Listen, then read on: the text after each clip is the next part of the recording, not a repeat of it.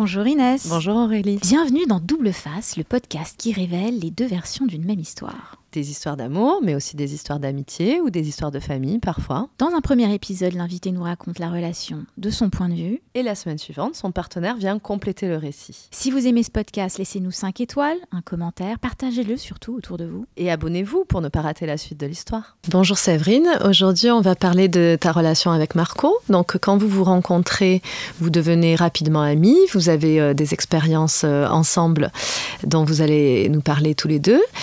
Et euh, tu, es quand même à un moment particulier de ta vie.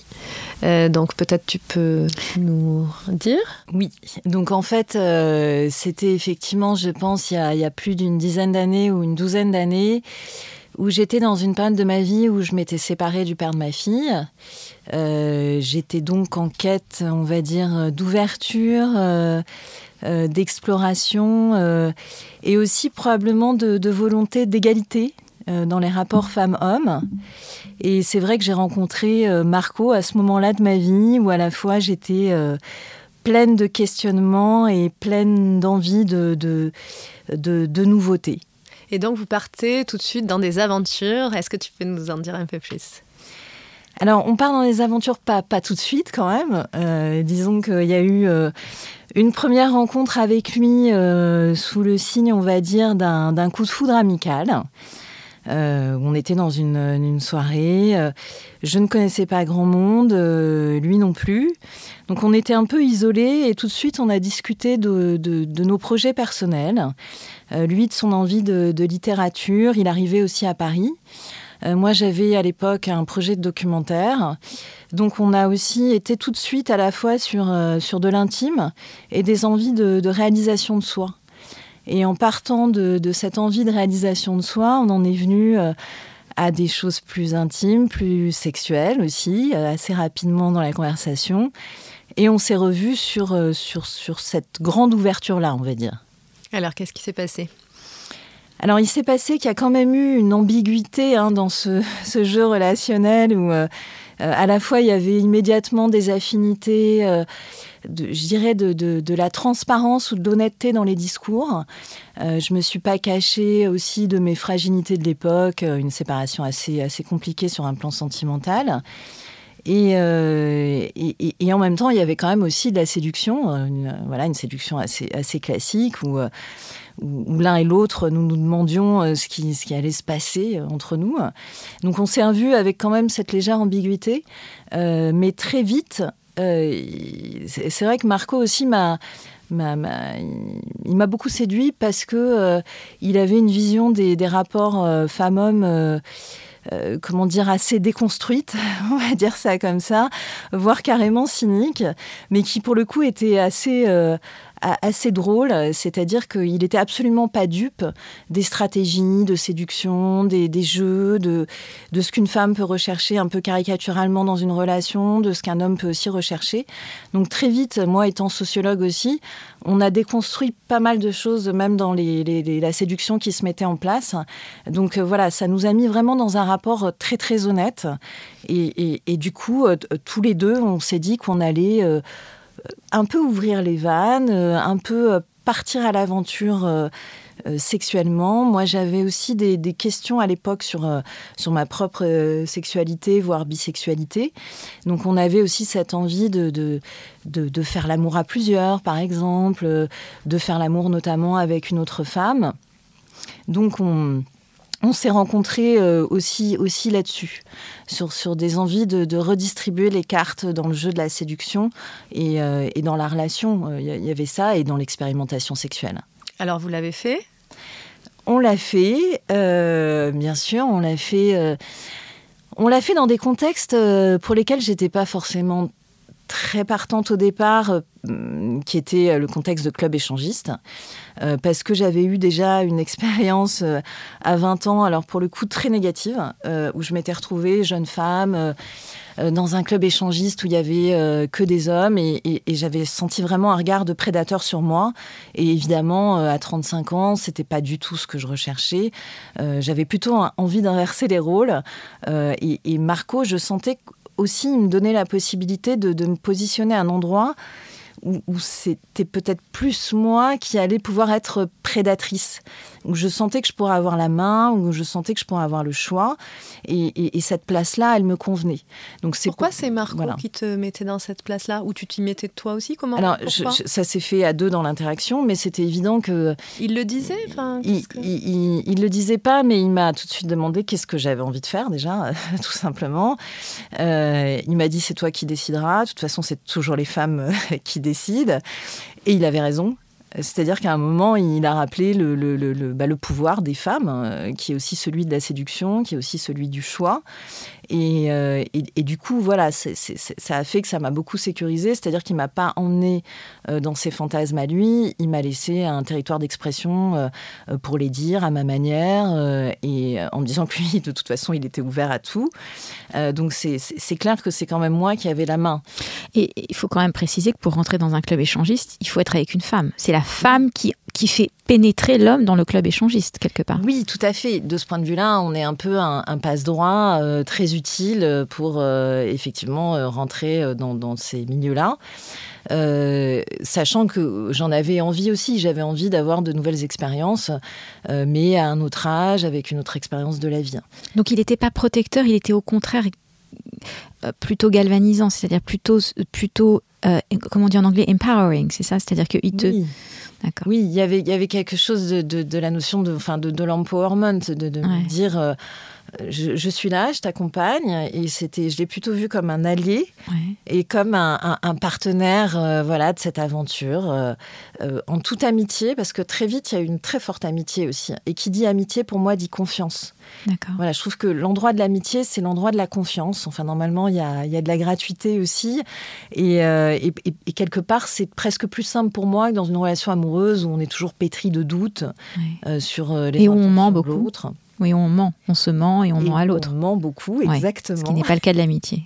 Ce qui n'est pas le cas de l'amitié, où là, il y a eu vraiment de la transparence et, et de la franchise. Et, et donc, je l'ai vu comme un allié.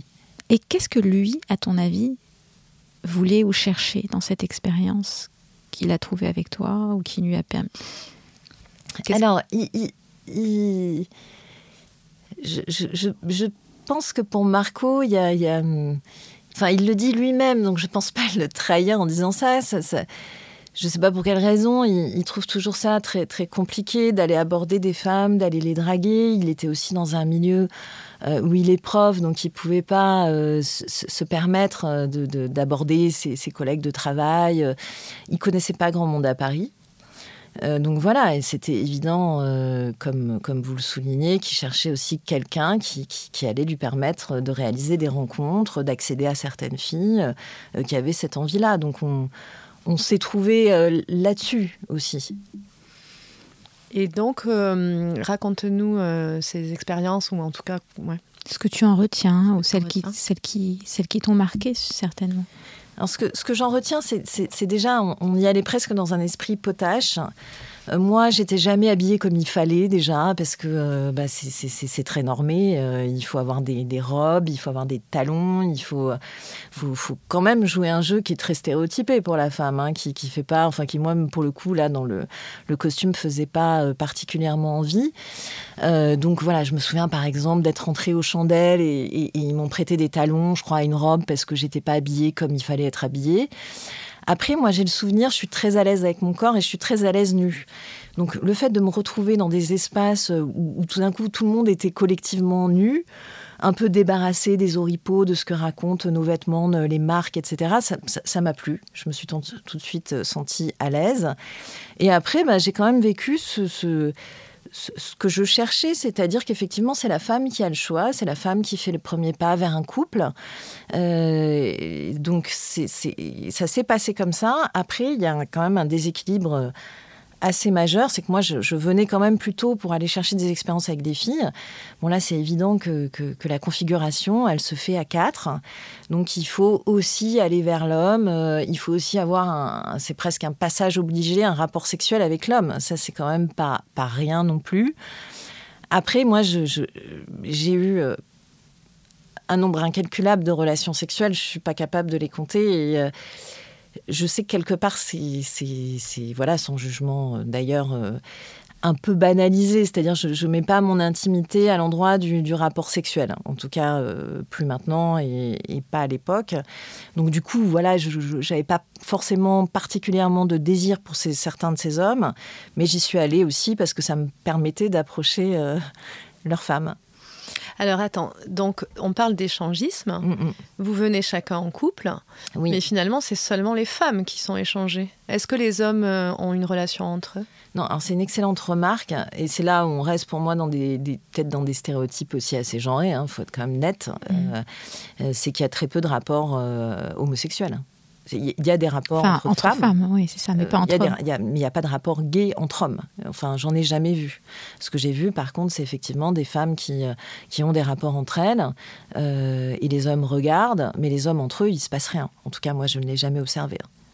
Donc vous, vous alliez tous les deux pour rencontrer des femmes, mais finalement, euh, il y avait, c'était implicite que euh, fallait passer par toi, tu, devais avoir une relation avec l'homme. C'était pas possible autrement. Tu, vous n'avez jamais proposé. Euh, c'est pas possible autrement parce que les gens viennent en couple, donc tu mm. formes une sorte d'unité où tout va être partagé et il y a quand même, enfin c'est assez intéressant d'ailleurs, on sent que c'est presque contractualisé. et, mais, mais, mais bon, on, on inverse un peu faussement les rôles c'est évident euh, euh, euh, que, que, moi, j'avais. Je pense qu'il y a plein de femmes qui sont comme moi, qui, qui, vont aussi pour, pour les femmes, et, c'est pas. voilà, moi j'ai un souvenir extrêmement, par exemple, un peu désagréable d'avoir totalement flashé sur une très jolie femme. c'est un couple russe, elle est assez jeune. Et, et lui, par contre, son, son, mari me donnait mais aucunement envie, quoi. Et il a fallu que j'y passe. Et, mais ça a fait l'objet de, petites négociations avec Marco. Là, je lui ai dit vraiment, j'ai du mal. J'ai mm. vraiment l'homme, j'ai du mal. Mais c'est évident qu'à un moment, euh, on sent quand même que dans ces couples qu'on approchait, il fallait une autorisation masculine, hein, euh, mm. quand même. Et... Quand même, c'est là. Mhm. Et féminine, mais aussi, euh, voilà, comme si l'homme, à un moment, allait donner... Euh... Et propriétaire de sa compagne. Un petit peu, mhm. bien sûr. Dans ces, dans ces moments et ces échanges, tu couchais avec Marco ou pas? Non, non, non. D'accord, donc vous êtes vraiment des amis qui allaient euh, baiser ensemble, mais pas... pas enfin, avec d'autres, mais pas ensemble, en fait? Non, on a dû avoir une ou deux relations. Euh, mais, mais, mais, très peu, comme s'il avait fallu consommer entre nous pour être sûr que on serait amis et pas autre chose. En fait, mais mais mais c'est voilà, j'ai peut-être eu un ou deux rapports sexuels avec Marco, mais ça s'est arrêté là. Et très vite, moi, ce qui m'a plu surtout, c'était un moment euh, parce qu'il y avait Marco, mais il y avait aussi sa bande de copains et, et c'était un peu l'impression de faire partie de ce cercle d'hommes qui s'amusent, qui se permettent tout, qui, qui, vont draguer des filles, qui, qui les, les, abordent. Et moi, je m'autorisais les mêmes comportements, d'aller euh, dans des bars aussi, draguer des hommes, euh, euh, voire presque offrir des verres. Enfin, un côté, aller, aller chercher, aller s'ouvrir, aller décider, aller faire le premier pas. Ce que je m'étais pas autorisé avant. Oui, j'allais te demander, tu l'avais pas fait avant. juste, donc vous avez eu une ou deux relations, et pourquoi pas plus Qu'est-ce que, entre vous? Bah, je pense qu'il n'y avait pas de, de, désir euh, physique, euh, vraiment. Enfin, euh, j'ai pas souvenir qu'il y avait désir de d'avoir un, tu vois, une une aventure sexuelle ensemble qui puisse durer. Il n'y a, jamais eu de rapport sentimental avec Marc. Jamais, par exemple. Mais il y a eu un événement où vous avez eu un rapport en dehors d'une. un rapport sexuel tous les deux en dehors d'une boîte échangiste, justement? Oui, oui. Oui, chez lui. Et ça, c'est, je, je, pense que c'est venu dans un cadre particulier au début. Euh, où on avait pas mal euh, bu, on était un peu ivre, donc ça a dû arriver une ou deux fois, mais ça n'a jamais euh, euh, ça n'a jamais rien changé en fait. Ça aurait pu ne pas se passer. Hein. Mm. C'est, disons que peut-être que ce rapprochement a été nécessaire pour s'autoriser après ensemble à, mm. justement expérimenter avec d'autres. Euh, mais, mais dans les boîtes échangistes, nous n'avions jamais de rapport tous les deux. Et il est quoi? Il est ton alter ego? Il est ton frère? Il est quoi? Qu'est-ce si tu avais à comme ça. Lit? Qu'est-ce qui Ouais. Est-ce que je ferais pas ça avec mon frère Ouais. Pour le coup, non. Euh, ce qui nous lie. Non, parce qu'on se retrouve tous les deux dans le dans, dans, dans un vagin finalement. Oui. Donc il y a quelque chose de presque d'une forme de gémellité aussi. Tu vois, ce, truc où vous retrouvez. Parce que tu dis, j'ai fait comme comme ses potes hommes. J'ai fait j'ai fait comme eux en fait. Ah oui, moi, c'est le sentiment quand même de, de, toute puissance qui m'intéresse derrière. Hmm. Et c'est d'être plus un alter ego et c'est de pouvoir m'autoriser à effectivement à, euh, oui, à, choisir, à aller draguer, à proposer, à, à, être celle qui, qui passe à l'offensive quelque part. Donc, euh, donc c'est plus un alter ego. Et c'est aussi un allié. C'est quelqu'un qui, voilà, avec qui je peux aussi avoir une parole euh, à la, fois sincère, plus fragile aussi. Euh, c'est quelqu'un qui, qui, est capable de beaucoup de recul. Euh, même dans mes histoires plus sentimentales, c'est aussi quelqu'un qui, a un regard, qui a un point de vue. C'est un confident, tu lui demandes son avis Oui, oui. Ouais, très souvent, et pareillement. Après, c'est quelqu'un qui, qui, Marco, qui a des couches aussi de, à la fois de cynisme et de, euh, de rapport à la vie euh, où, moi, je partage pas son point de vue sur les rapports femmes-hommes. Lui, il a une lecture euh, qui est quand même euh, très stratégique euh, des rapports femmes-hommes. Presque économique? Économique. Enfin, pour lui, c'est un peu. Euh, Presque capitaliste. Exactement. Euh, donne-moi ton, ton, capital esthétique et moi je te donne mon capital financier. Euh, donne-moi ta jeunesse. moi en tant qu'homme, je vais te donner mon expérience et ma protection. Il est quand même, ces lectures-là, il les mm. applique à beaucoup de relations. Moi je partage pas ça aujourd'hui. Comme il a beaucoup de mal avec un, un, nouveau féminisme plus radical qui, qui met à distance les hommes, qui est pour déconstruire très loin les rapports femmes-hommes, il, il adhère évidemment pas à ça. Il a l'impression, enfin, je sais pas, il faudrait lui demander, mais moi, je vois pas dans les nouveaux féminismes forcément de terrorisme. C'est des discussions qui me traversent encore plus aujourd'hui que j'ai une fille qui a 17 ans mhm. et qui est dans ces mouvements-là. Donc évidemment que ça questionne euh, et, ça, ça, va me questionner toute ma vie, je pense. Parce que, parce que ça bouge particulièrement aussi dans nos milieux à Paris, dans des milieux progressistes où on sent que, que, que, que la jeunesse a tellement envie de redistribuer les cartes que, évidemment, ça interroge la génération dont je fais partie. Mm. Mais euh, voilà, pour le coup, j'ai pas raconté à ma fille euh, mes expérimentations euh, en boîte échangiste et tout ce que j'ai fait de ma vie. Même si elle se doute très fortement parce que j'ai été aussi, j'ai eu beaucoup d'expérimentations avec un peintre dans des, des relations sadomaso à pousser très loin. Elle, sait qu'il y a eu quand même des incursions dans des espaces et des lieux avec des personnes qui sortent d'une relation dite normée. Oui, classique. Donc sadomaso, mais euh, pas bilatéral, non Avec ce peintre? Ah non, Il y en avait un qui était dominant. Ah, moi, j'étais totalement sadique, on va dire ça comme ça. Et lui, totalement demandeur euh, de, d'être dominé. Oui, euh, hmm. ça a été ça. Alors, cette, cette soif de domination, elle te vient d'où, à ton avis? Oui, alors ça, c'est la, bonne question, parce que c'est vrai que j'ai soif de domination.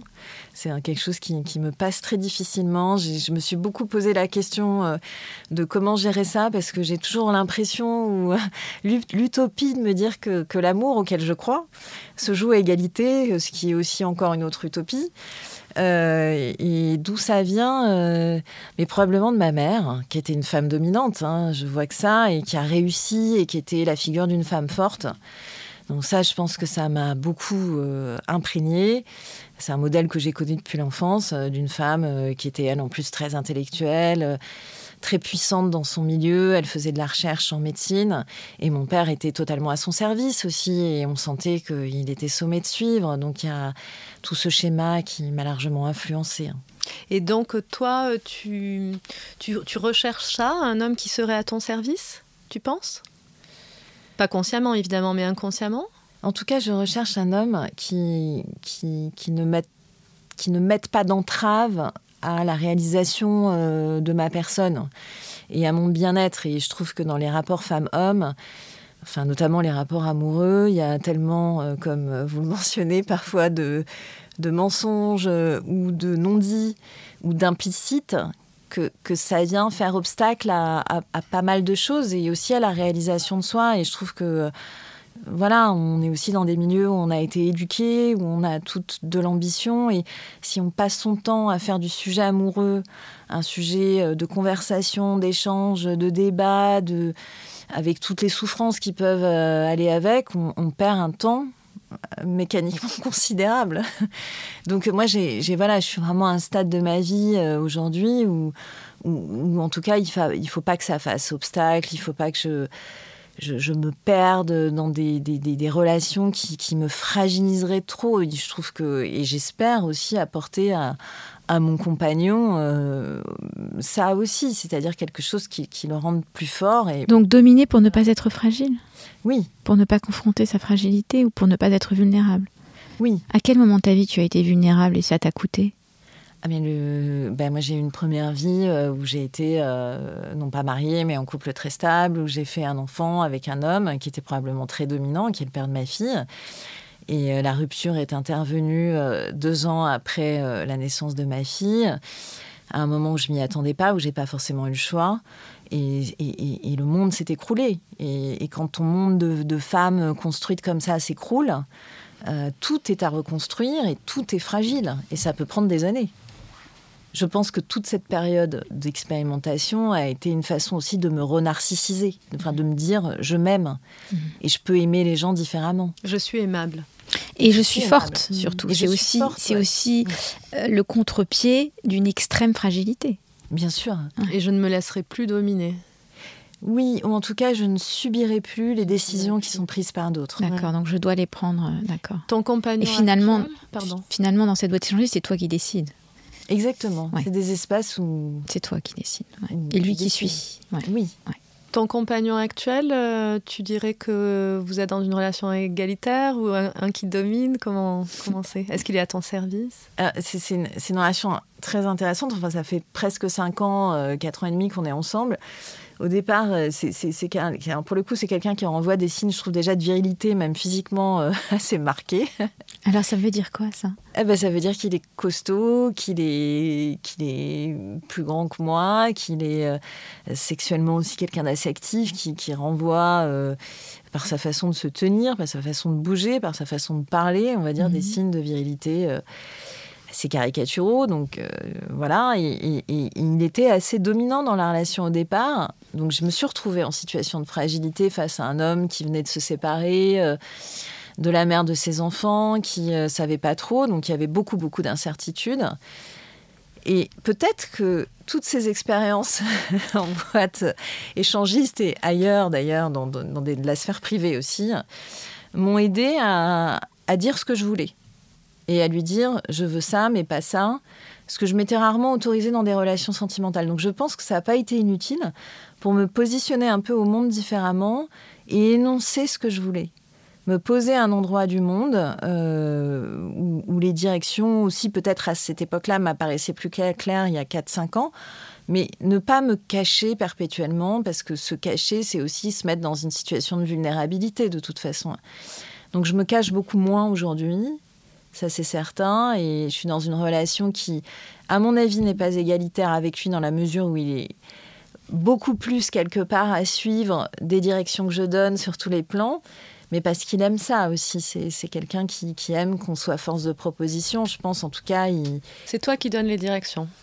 C'est ça? Oui. oui. Tu étais très proche. Tu étais plus proche de ton père ou de ta mère?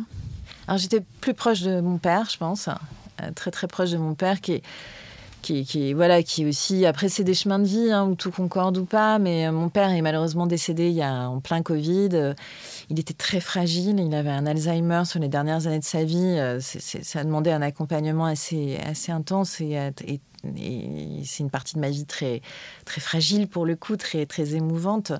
Donc il y a aujourd'hui ça se double cette envie de domination d'une envie de protection chez moi par rapport aux hommes. voilà, et qui, est aussi lié euh, parce que qui dit domination chez moi, il y a aussi le fait que j'avais du mal à, être fidèle. C'est pas quelque chose qui est évident pour moi. Et aujourd'hui, au bout de 4-5 ans, je suis confrontée à, à ces, des envies de ma part d'infidélité euh, et, en même temps d'envie d'extrême protection du compagnon qui partage ma vie, enfin avec qui je suis. Une protection de lui donner ou de la recevoir? De, le protéger lui. Parce que lui, il souffrirait si tu, si tu étais infidèle. Oui. Ça, c'est énoncé, c'est dit entre Oui, c'est dit. D'accord. Et t'as protégé ton père des infidélités de ta mère? Mais ma mère, j'ai jamais trop su ce qu'elle faisait. Hmm. Euh, mais ma mère, c'était un ogre. ça c'est sûr. Après, très séductrice? Pas très séductrice, mais très aimée, très très charismatique. Euh, donc euh, voilà, après c'était quand même euh, une époque, une génération où on parlait pas trop de ça, et un milieu aussi. Hein, mais traditionnel. Mais, mais, mais traditionnel. on, est, on, doit faire famille, on doit se marier. Mm. Mes deux sœurs sont, sont avec les mêmes hommes depuis 25 ans, elles sont mariées. Mm. Donc je, je, suis clairement plus dans la transgression dans mon mode de vie actuel. Quelle est ta position dans la fratrie? Je, suis la dernière. la dernière. Ça joue, tu penses? Bien sûr, bien sûr. Comment? Oh bah, tu t'autorises beaucoup plus de choses en étant euh, la, petite dernière, euh, parce que les autres sont passés avant, donner quelque part les gages ou la, la garantie que les trajectoires allaient être reproduites de la bonne façon, qu'elles allaient réussir. Mm. Bon, moi, j'ai pu m'autoriser à faire les études que je voulais en sociologie, en anthropologie, et, avoir un, parcours de vie, mais plus, probablement plus atypique par rapport à celui de mes, mes sœurs. Mais, euh, mais ma mère, pour le coup, était trop, très tolérante. Ma mère, ce qui l'importait, c'était euh, qu'on réussisse, qu'on ait une place sociale, euh, qu'on ait une vie qui nous intéresse. Qu'on soit autonome Qu'on soit autonome. Mm, tout à fait. L'autonomie financière aussi. Euh. T'as remplacé ta mère à un moment donné, tu, tu crois? Ah non. Non Non, non. Dans la vie de ton père, je veux dire. Ah bah mon père, il était tellement confus sur les derniers moments, le pauvre, que je pense qu'il voyait ma mère partout. Mais, euh, mais oui. Non, dans l'enfance, je veux dire. Est-ce que non? Non, non. Non, non, non, je, je pense pas. Je, euh, voilà, mais j'ai été très en conflit avec ma mère aussi. Hein. ça a été une relation très, parce qu'elle a été très stricte aussi, euh, très dure, euh, très exigeante, quelque chose de qui était aussi très très rude dans le rapport. Hein. Alors moi, je voudrais juste revenir un petit peu à Marco, parce que vous avez eu ces expériences de boîte échangiste, mais c'est pas le seul. Euh, ça fait maintenant plus de dix ans que vous vous connaissez, donc c'est pas la seule chose de votre amitié, le seul élément. D'ailleurs, vous, n'y allez plus, je pense. Est-ce que tu peux dire ce que ça a donné votre amitié, ce qu'elle a, ce qu'elle a été après euh, ces expériences en boîte échangiste? Euh, C'est vrai que là, ça fait quelques années qu'on a complètement arrêté les, expériences en boîte échangiste ou, ailleurs, hein, parce qu'il me semble qu'il y a eu aussi quelques expériences chez lui. Voilà, un peu ouverte, on va dire. Euh, disons que c'est vrai que se connaître euh, dans cette intimité-là, forcément, ça crée un lien assez indéfectible. S'il y, a bien quelqu'un avec dont, je suis sûre que je vais pas, je vais pas m'engueuler, c'est lui. Enfin, je pense que le lien est, est, totalement euh, inconditionnel. C'est pour ça que je renvoie à la question que vous posiez de un alter ego, un frère. Euh, oui, c'est il fait presque partie de ma famille. Là, il est venu à Paris, il est resté une semaine chez moi, il connaît ma fille. Euh, il y, a, quelque chose de l'ordre de. Bah, c'est comme un cousin, en fait, avec qui on aurait grandi. Qu'est-ce que tu apprécies dans cette amitié? Qu'est-ce qu'il y a de particulier chez lui? Je dirais qu'il est très clairvoyant, très clairvoyant et, et, aussi euh, très désenchanté du coup. Et euh, je trouve, enfin, ce, que ce qui me fascine un peu chez lui, c'est à quel point le, le désenchantement mène pas à la dépression.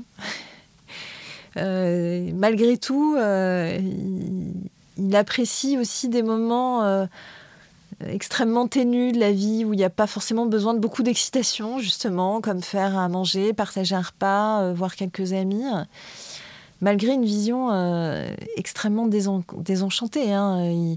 C'est quand même quelqu'un qui, refuse la relation de couple. Euh, qui refuse de faire famille, qui, qui, a pris les voiles par rapport à un métier qu'il rémunérait bien pour, voilà, pour être dans, dans, sa pratique artistique à temps plein. Euh, donc je le trouve assez courageux. Euh, et je trouve que cette vision désenchantée, c'est aussi intéressant parce que euh, du coup, moi, ça me permet de m'interroger tout le temps sur, sur ce qui me détermine aussi. C'est-à-dire, voilà, j'ai l'impression qu'il y a des bons déterminismes en fait dans le fait d'être femme aussi. Il y en a qui sont bien. et il y en a d'autres qui sont moins bien. Et le tout, c'est de faire le tri. Et voilà, moi, je trouve ça bien d'être mère. J'ai pas forcément envie de déconstruire ça, ou j'ai envie de le déconstruire à certains endroits. Après, euh, le déterminisme d'une femme, par exemple, qui aurait besoin d'être surprotégée, ça, je trouve ça très bien de le déconstruire, de pas accepter ce rôle-là, cette étiquette-là. Donc Marco, il m'aide à ça. Il te permet de réfléchir, de questionner. À, quel endroit j'ai envie de déconstruire, à quel endroit j'ai envie de pousser la réflexion et ma vie. Donc en fait, ça, bah, ça m'aide à, à, me sentir bien, en fait, à trouver une place qui me convienne. Dernière question, puisqu'on arrive vers, vers euh, la fin. Pourquoi as-tu accepté de, de, témoigner et qu'est-ce que tu as envie qu'il se dégage de ton témoignage? Alors, j'ai accepté de, de, témoigner parce que ça m'intéresse euh, ce regard croisé avec lui. C'est, je pense que ça va encore enrichir notre amitié. C'est-à-dire que mmh. Ben, c'est un, matériau qui, demain, dans 10 ans, dans 20 ans, euh, fera partie de l'archéologie de nos souvenirs. Si ce n'est de l'ordre de la performance artistique. Oui, oui. Parce qu'il y a quelque chose de l'ordre de la performance artistique entre vous, je trouve. Il, y a quelque chose de, qui, aime être énoncé. Mmh. Voilà, lui, il est écrivain, il aime dire. Mm. Moi, je, l'avais aussi rencontré un moment où j'écrivais des textes érotiques mm. sous pseudo. Donc, ça, il y a toujours quelque chose qui a été énoncé. Donc, euh, énoncé là, en, radio, sur un podcast, c'est aussi une nouvelle euh, expérience. Et puis après, je trouve qu'en tant que femme, moi, Marco, c'est vraiment, je reviens là-dessus, c'est quelqu'un qui m'a aidé à cheminer et à changer de place. Et euh, quand j'ai quitté mon compagnon, où j'étais dans un couple très classique, je me suis vraiment dit que j'avais pas envie de me répéter. Mais si j'avais continué à être uniquement dans des expériences, je me serais aussi répétée à un moment donné. Et Marco et moi, on évolue aussi dans ce sens-là, de se dire pas tout le temps rechercher des excitations, des renouvellements d'expériences, changer. Et on l'a beaucoup fait ensemble. Donc c'est voilà ce que moi ce qui me semble être intéressant, c'est de se dire comment on peut changer, évoluer et, et, c'est jamais acquis. Super. Merci, merci, merci Séverine. Ben, merci à vous. Et voilà, rendez-vous la semaine prochaine pour une autre histoire, un autre duo. On se retrouve donc jeudi prochain. Abonnez-vous pour ne pas rater l'épisode. S'il vous a plu, laissez un commentaire ou 5 étoiles dans votre appli de podcast.